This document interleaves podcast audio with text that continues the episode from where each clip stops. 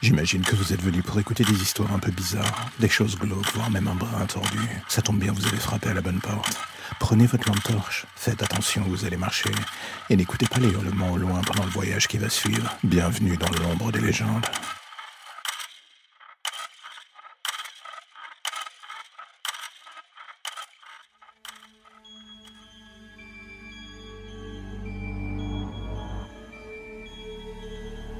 Il y a des années cela, je n'aurais jamais cru que devenir père changerait totalement ma vie. Je me voyais comme un célibataire endurci, le genre à accepter de finir sa vie en ermite d'ailleurs.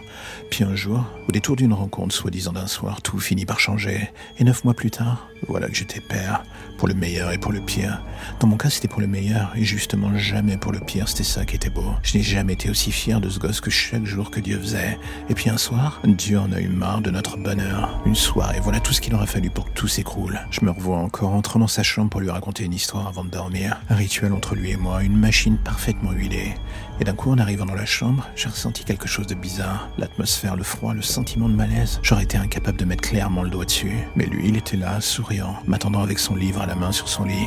Je me suis dit que je rêvais en remontant un peu le chauffage de la pièce. Mais en effleurant sa main, le malaise persista, il était glacé. Et sous ma chaussure, d'un coup, je sentis quelque chose de collant. Jetai un œil pour voir. Et là, je vis cette flaque de sang venant sous le lit. Il me regarda l'air absolument innocent. Qu'est-ce qu'il y a, papa? Et alors que je faisais un pas en arrière pour m'agenouiller et regarder sous le lit, je tombais nez à nez avec le visage de ma femme, recroquevillée comme si elle avait été brisée en morceaux et jetée sous le lit à la va-vite, la gorge tranchée et baignant dans son propre sang. Mon cœur s'arrêta et c'est en relevant le regard que je le vis, debout sur le lit en me surplombant, un couteau encore luisant du sang de sa mère dans la main.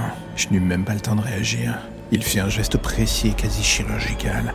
Je m'écroulais en tentant vainement de faire pression sur ma gorge. La dernière chose que je vis, c'était le visage de ma femme sous le lit, ses yeux blanchâtres, et puis plus rien, la vie partie d'un coup. J'avais toujours cru que la paternité, ça serait pour le meilleur et pour le pire, mais parfois l'illusion est si forte que l'on peut confondre le premier avec le second.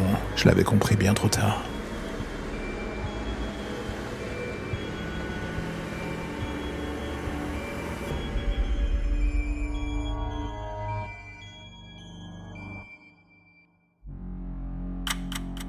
La lumière au bout du tunnel, voilà ce qui vous ramène enfin vers votre petite existence si tranquille. Plus d'ombre, plus d'histoire ou de légendes bizarres. Juste le quotidien qui revient frapper à votre porte en attendant de replonger d'ici demain matin vers de nouvelles zones pour le moins sombres. Vous avez déjà envie de revenir, je le sais. Mais patientez, chaque chose en son temps.